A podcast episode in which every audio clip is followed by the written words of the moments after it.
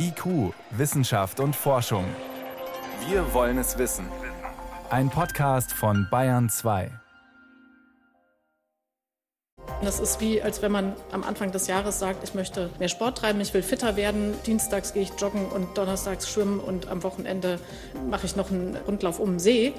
Und jetzt ist es so, dass die Regierung im April feststellt, naja, vielleicht sage ich einfach nur, ich will fitter werden bis Ende des Jahres. Aber reicht dieses Fitwerden im Kampf gegen den Klimawandel?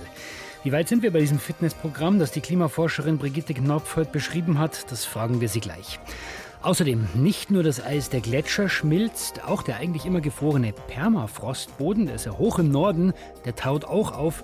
Was der Preis gibt und wie gefährlich das für uns ist, auch das ist gleich Thema bei uns. Und wir schauen, ob Roboterhände Kindern helfen können, gelähmte Hände wieder zu benutzen. Wissenschaft auf Bayern 2 entdecken. Heute mit Stefan Geier. Jedes Jahr berechnet das Umweltbundesamt, wie viel Treibhausgas bei uns in Deutschland pro Jahr ausgestoßen worden ist. Diese Berechnungen, die sind wichtig. Wir wollen ja wissen, ob wir unsere Hausaufgaben gemacht haben, auf dem richtigen Weg sind, was die Klimaziele angeht, also CO2 reduzieren. Und jedes Jahr prüft dann ein Expertenrat, ob diese Berechnungen, ob das richtig ist, ob es sinnvoll und bewertet, wo stehen wir, wo müssen wir nachbessern. Also man könnte auch sagen, die Politik macht ihre Hausaufgaben, hoffentlich, und dann kommt der Expertenrat und schaut, ob sie richtig sind und sauber gemacht. Heute hat er seinen Bericht vorgelegt. Brigitte Knopf ist stellvertretende Vorsitzende des Expertenrats für Klimafragen. Sie war kurz vor der Sendung zugeschaltet. Im Bericht steht, knapp zwei Prozent weniger CO2 hat Deutschland letztes Jahr ausgestoßen. Das klingt doch eigentlich ganz gut. In welchen Bereichen? Also beim Sport wären es dann die Disziplinen. Wo sind wir denn besonders gut? Ja, leider ist es so, dass wir tatsächlich in allen Sektoren, also in allen Disziplinen, nicht besonders gut dastehen. Und äh, wenn man sich jetzt so ein Sportprogramm vornimmt, äh, wie man das übers Jahr machen muss, äh, da würde man jetzt sehen, naja, also im Gebäudesektor ähm, haben wir die Ziele nicht erreicht. Und sie wären sogar noch schlechter ausgefallen, wenn wir nicht so eine milde Witterung gehabt hätten und wenn die Leute nicht beim Heizen gespart hätten aufgrund der Energiekrise. Im Verkehrssektor sehen wir, dass die Emissionen sogar zum zweiten Jahr in Folge gestiegen sind. Ja, also da haben wir eine völlig, also eine völlig konträre Entwicklung, eine problematische Entwicklung mit steigenden Emissionen. Und wir sehen auch, dass im Industriesektor, wo wir zwar die Hürde sozusagen sehr, wie soll ich sagen, sehr locker genommen haben, wir sind weit unter der Obergrenze geblieben, aber leider war das eben nur deshalb, weil die Produktion teilweise stillstand. Und so wollen wir natürlich keinen Klimaschutz betreiben. In diesem Jahr wird die Produktion wieder anlaufen. Das heißt, auch hier, der Industriesektor ist eben auch, äh, steht in Gefahr, dann möglicherweise nächstes Jahr seine Ziele nicht zu erreichen. Im Energiesektor haben wir auch mehr Emissionen gesehen, weil mehr Kohle verbrannt wurde. Das heißt, eigentlich in allen Disziplinen sieht es wirklich sehr knapp und knirsch aus. Und da muss noch eine ganze Menge passieren, damit wir dann die Ziele Richtung 2030 erreichen.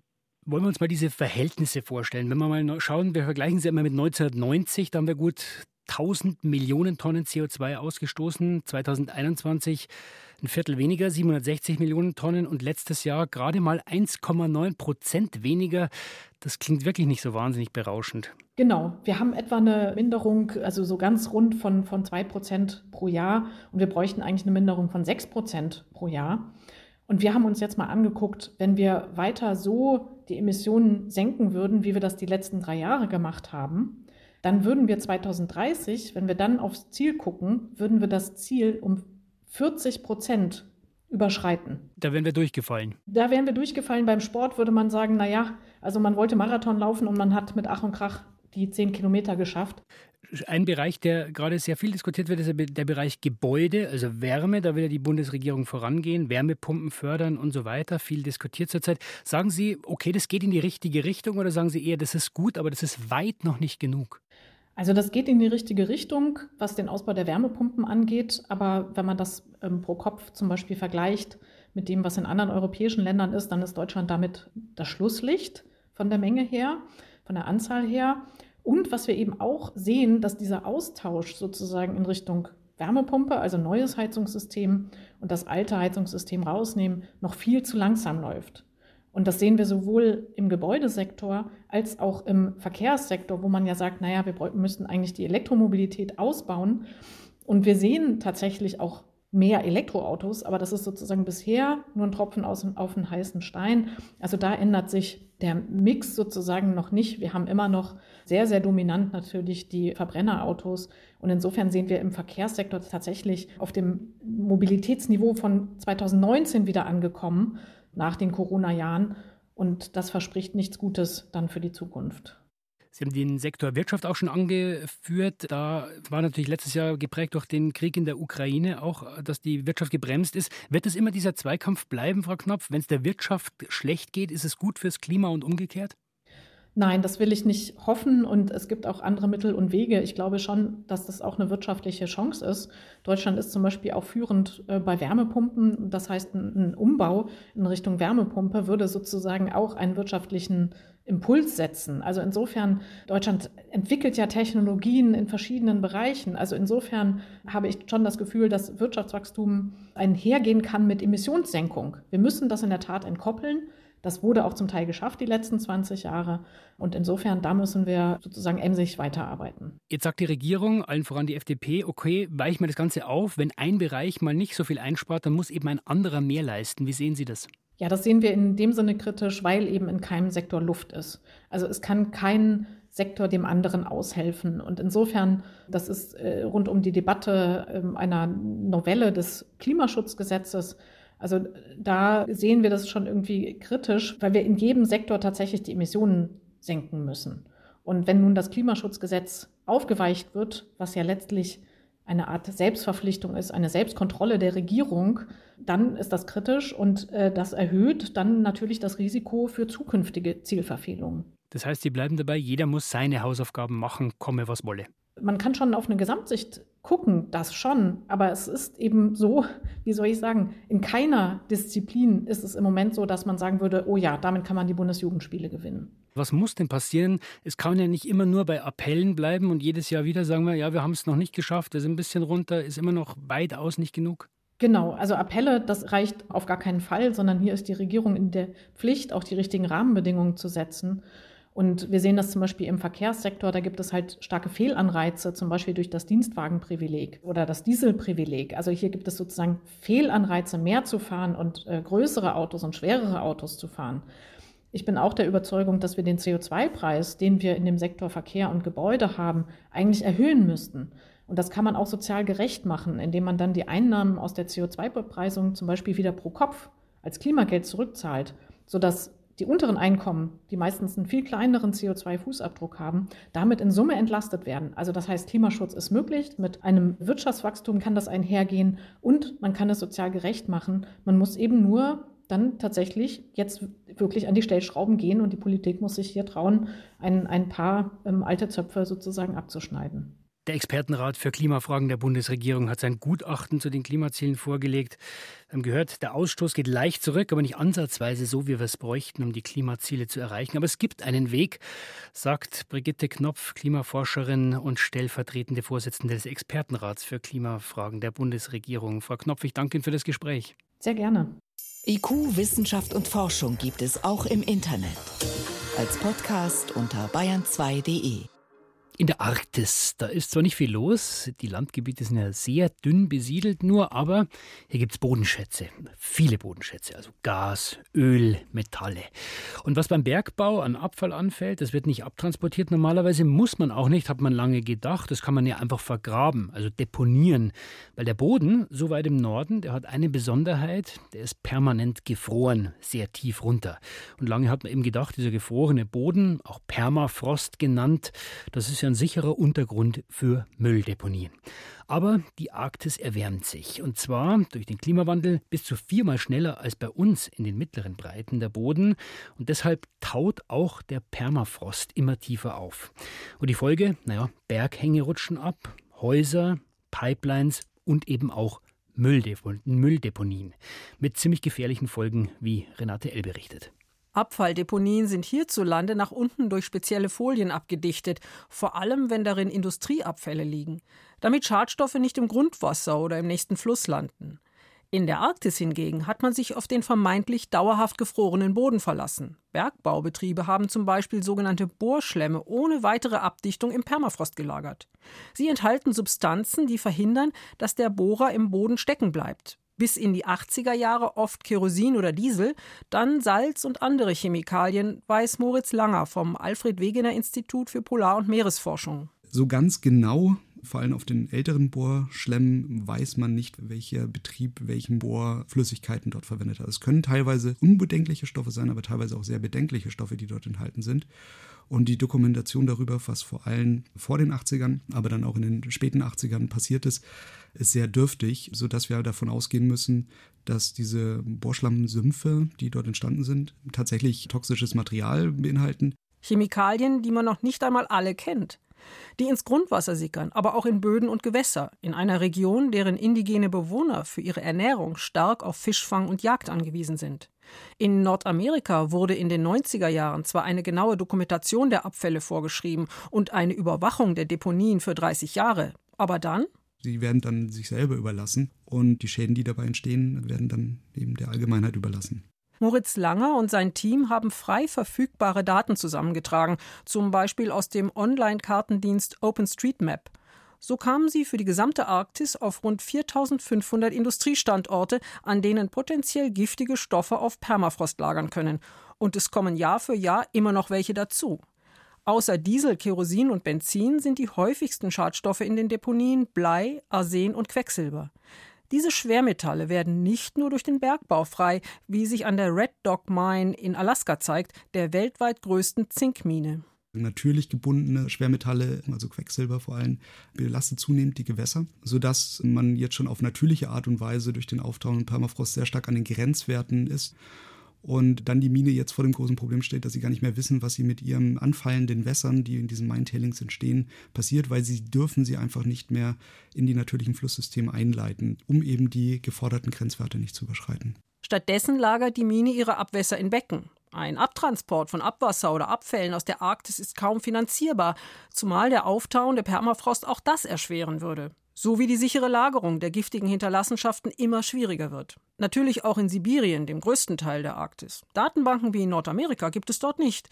Für die Studie wurden russische Medien und andere frei zugängliche Quellen ausgewertet, aber die Daten sind unvollständig, sagt Volker Rachhold. Er leitet das Deutsche Arktisbüro am Alfred Wegener Institut, das zwischen Forschung und Politik vermittelt. Also ich denke schon, dass man keine gute Übersicht hat, was für Schadstoffe und Altlasten in Sibirien liegen. Vieles wurde wahrscheinlich auch geheim gehalten oder nicht veröffentlicht. Und davon muss man wahrscheinlich schon ausgehen, dass das Potenzial noch größer ist als das, was man jetzt schon weiß. Bekannt wurde zum Beispiel, dass bei einer Hitzewelle im Mai 2020 an einer Nickelhütte in Norilsk der Boden unter einem riesigen Tank nachgab. 21 Millionen Liter Diesel liefen aus, das meiste in den nächsten Fluss und weiter flussabwärts, in bislang vielleicht noch nicht von der Industrie belastete Gegenden oder sogar bis ins Meer. Am Ende kann es dann auch bei uns wieder auf dem Teller landen. Wenn wir über die Fischerei in der Arktis, in arktischen Gewässern nachdenken, dann kommt das eben wieder zurück. Der tauende Permafrost geht also nicht nur die Bewohner der Arktis selbst etwas an. Alle Arktis-Anrainerländer arbeiten zwar seit 1996 im Arktischen Rat zusammen, unter anderem um solche Folgen des Klimawandels zu bewältigen. Aber seit dem Überfall Russlands auf die Ukraine wurden die offiziellen Kontakte nach Moskau abgebrochen. Das hat natürlich die Konsequenz, dass auch so Umweltschutzprojekte jetzt erstmal momentan nicht weiter funktionieren können. Viele Hoffnungen liegen jetzt auf Norwegen, weil Norwegen jetzt im Mai den Vorsitz im Rat übernimmt von Russland. Und man hofft, dass Norwegen Möglichkeiten findet, die Arbeit im Arktischen Rat zumindest auf der Arbeitsebene wieder aufnehmen zu können, dass diese Projekte weiterlaufen können. Zumal es schnell Zweifel gab, ob man wirklich alle Kontakte abbrechen sollte. Da hat man gesagt, man kann vielleicht sogar man sollte auf persönlicher Ebene weiter in Kontakt bleiben. Allerdings nur unter Forschenden. Welche Schadstoffe von russischen Industriestandorten in die Umwelt gelangen, wird wohl weiter unbekannt bleiben. Und selbst in Nordamerika sind die Daten unvollständig. Aber der Permafrost taut immer weiter auf. Bayern 2. Wissenschaft schnell erzählt. Das macht heute Sebastian Kirschner. Sebastian, los geht's mit leiseren Robben. Genau, Forscherinnen vom Alfred Wegener Institut haben nämlich acht Jahre lang am Rand des Südpols mit Unterwassermikrofonen nach Robben gelauscht. Mhm. Hört sich in etwa so an. schon fast ein bisschen futuristisch, ja. Warum belauscht man jetzt die Robbe? Was bringt es? Na, die Tiere zu beobachten ist normalerweise extrem aufwendig. Zählen kann man sie nur vom Schiff oder vom Hubschrauber aus. Das ist aber weder flächendeckend möglich noch mhm. über eine lange Zeit. Akustisch geht das Ganze das ganze Jahr über und auch für größere Meeresgebiete. Das Ergebnis von den Forscherinnen war jetzt, die haben einen auffälligen Zusammenhang zwischen Robbenrufen und dem Meereis festgestellt. Mhm. Soll heißen, je mehr das Eis verschwindet, desto weniger rufen die Robben. Und weiß man warum? Konkret geht es dabei um vier Arten von Robben, die eben Ruflaute von sich geben. Die Krabbenfresserrobben, die Weddelrobben, die Rossrobben, die Seeleoparden. Und die benötigen das Eis, weil sie darauf ihre Jungen gebären und säugen. Und im Anschluss findet direkt die nächste Paarung dort im Wasser statt. Wenn jetzt das Eis fehlt, dann sagen die Forscher, funktioniert dieses System nicht mehr. Und können die woanders hin? Können die irgendwo ausweichen? Ja, so wie es ausschaut, wenn die wirklich so sehr vom Eis abhängen, dann gibt es da wohl auch keine wirklichen Ausweichmöglichkeiten. Da weiß man aber momentan auch noch zu wenig über diese Arten. Fakt ist aber, das Meereis geht die letzten Jahre kontinuierlich zurück. Unter Umständen ein massives Problem für diese Robbenarten. Als nächstes geht's ins alte Ägypten. Hat man wieder eine neue Mumie gefunden oder irgendeinen Hohlraum in der Pyramide? Na, diesmal geht es um sehr brutale Seiten der Hochkultur am Nil. Archäologen haben nämlich vor Jahren bei Ausgrabungen im Nildelta zwölf rechte Hände gefunden. Hände? Genau, und die haben sie inzwischen auch untersucht. Die Forscher gehen davon aus, dass sie nach einer Schlacht abgehackt und dann begraben worden sind. Da sprechen wir eigentlich immer von einer Hochkultur, klingt aber trotzdem ziemlich brutal. Weiß man auch warum? Na, wahrscheinlich geht es dabei um ein Ritual. Darauf deutet die Art hin, wo und wie sie begraben waren. Die Forscher haben die Hände nämlich in einem altägyptischen Palasthof gefunden.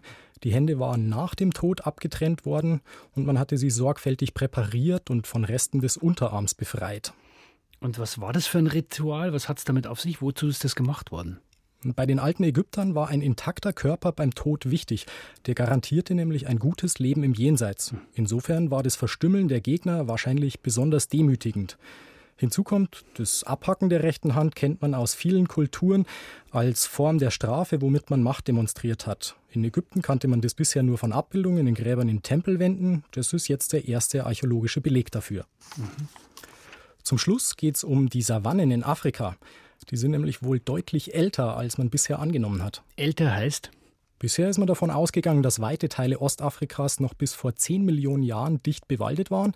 Geologen und Paläontologen kommen nun aber zu einem anderen Schluss. Und warum auf einmal? Ja, die haben fossile Bodenproben untersucht und mehrere Stellen äh, eben an mehreren Stellen in Kenia und Uganda entnommen. Mhm. Und darin gibt es viele Belege für bestimmte Grasarten, die an viel Sonne und Trockenheit angepasst okay. sind. Es gibt jetzt Hinweise darauf, dass eben schon vor 21 Millionen Jahren viel mehr Graslandschaft, Graslandschaft existiert hat, als man bisher gedacht hat. Also echt eine ganze Ecke früher. Doppelt so alt. Mhm. Und das Ganze wirft ein neues Licht darauf, wie sich der aufrechte Gang bei Vormenschen entwickelt haben könnte. Moment, der aufrechte Gang und äh, die Savanne, was hat das miteinander zu tun? Bisher hat man angenommen, dass erst der Wechsel von Wald zu offener Savanne dafür sorgte, dass sich das Gehen auf zwei Beinen entwickelt hat. Man hat eine bessere Übersicht, man sieht die Feinde früher. Mhm. Die Forscher sagen jetzt, wenn jetzt offene Landschaften schon 10 Millionen Jahre vorher existiert haben, dann muss man wohl auch die Ursprünge des Menschen umdenken. Gibt es also noch einiges äh, Neues zu erforschen. Vielen Dank, Sebastian Kirschner, für die Kurzmeldungen.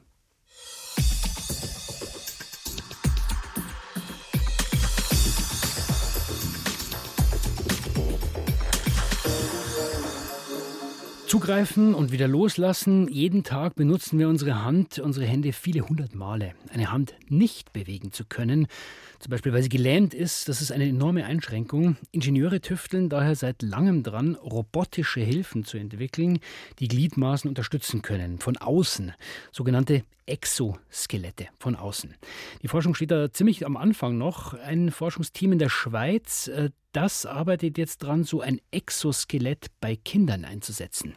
Nein, nein, die haben gespielt, oder? Flaschen aufmachen, Brot schneiden, Spielkarten halten oder Knöpfe aufheben.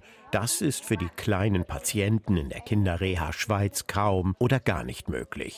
Hier sind Kinder und Jugendliche mit einer angeborenen oder erworbenen Schädigung des Gehirns oder Rückenmarks, mit der Folge, dass sie ihre Hände nur eingeschränkt bewegen können. Aus diesem Grund haben wir ein komplett tragbares Handexoskelett entwickelt für Kinder, das nennt sich Pexo. sagt Jan Dietli. Er ist als Ingenieur der ETH Zürich an der Entwicklung beteiligt. Exoskelett, das heißt ein Gerät, das der menschlichen Körperform folgt und wie ein Hilfsroboter Bewegungen unterstützt. Es besteht hauptsächlich aus einem Handmodul, also dem eigentlichen Handexoskelett, das auf der Hand befestigt wird und die Grifffunktion unterstützt und zusätzlich aus einem Rückenmodul, das die schweren Komponenten enthält, wie die Elektronik, Motoren, die Batterie. Dadurch können wir das Gewicht auf der Hand reduzieren und die Kinder können sich freier bewegen. Konkret, das Modul ist auf einem Handschuh befestigt und wird der Hand übergestreift. An der Oberseite laufen drei dünne Blattfedern entlang, die wie Sehnen funktionieren und über Kabel mit einem Motor verbunden sind. Dann üben die beweglichen Blattfedern einen leichten Druck auf die menschlichen Finger aus und die biologische Hand der kleinen und großen Patienten schließt oder öffnet sich, unterstützt durch die Technik. Mit Pexo können Kinder und Jugendliche auf einfache Weise Bewegungen mit realen Gegenständen üben und Dinge des Alltags heben, die bis zu einem halben Kilogramm wiegen. Die große Tafel Schokolade ist kein Problem, die volle Milchtüte grenzwertig. Weißt du noch, wie wir es letztes Mal angesteuert haben? Nein. Die 14-jährige Wanda ist eine der Patientinnen, die das Handexoskelett testen. Ich hatte einen Schlaganfall und dann habe ich eine ganz halbseitige Lähmung gehabt. Und jetzt kann ich auch schon wieder laufen. Es hat ziemlich lang gedauert und mit der Hand kommt es halt, aber ist noch nicht so gut. Ja, also ich habe eben diese eingeschränkte Hand. Aber ähm, ja, die Roboterhand ist ja cool. Ich würde sie jetzt nicht den ganzen Tag tragen wollen, dafür finde ich sie ein bisschen unbequem, aber sonst ist sie cool. Ja, ich glaube, den kleinen Finger, der ist etwas zu lang, den machen wir nicht fix. Sonst der kleine Finger ist zu lang. Wanda soll kleine Bauklötze aus einem Holzkasten greifen und über eine Trennwand hinweg in einen zweiten legen. Was einfach aussieht, ist für Wanda mühevoll, aber es gelingt. Gummiboot. Gummiboot. Per Sprachsteuerung aktiviert sie das Gerät, dann unterstützen die Motoren und Federn des Skeletts die Bewegung, die ihr schwerfallen. Das Problem ist, dass meine Hand immer in so einer Faust ist. Irgendwie ist es wegen meinem Gehirn. Also aufmachen ist halt schwerer fürs Gehirn als zumachen. Zumachen kann ich auch schon alleine, aber aufmachen nicht so ganz. Das kann ich ein bisschen, aber nicht so ganz. Derzeit wird das Handexoskelett nur für die Therapie in der Klinik benutzt.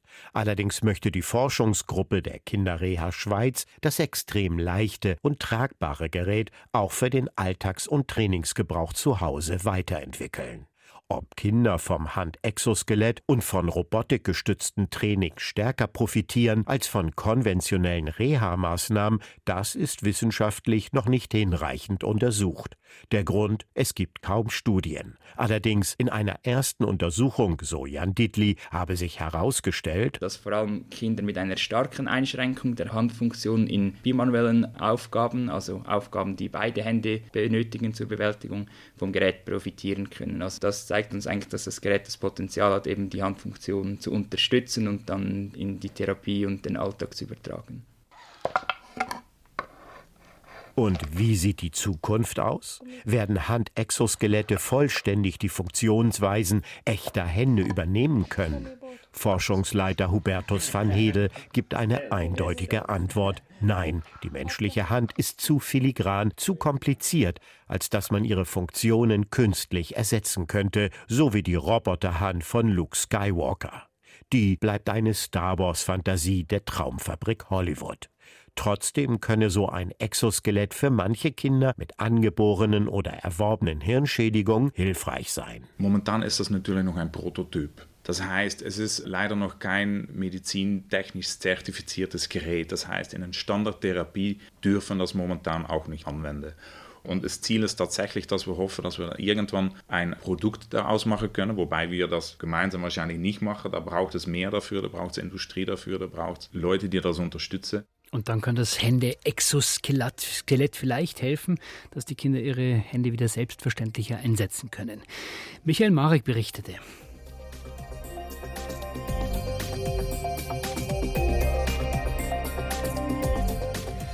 Und soweit war es das vom IQ-Team für heute. Am Mikrofon war Stefan Geier.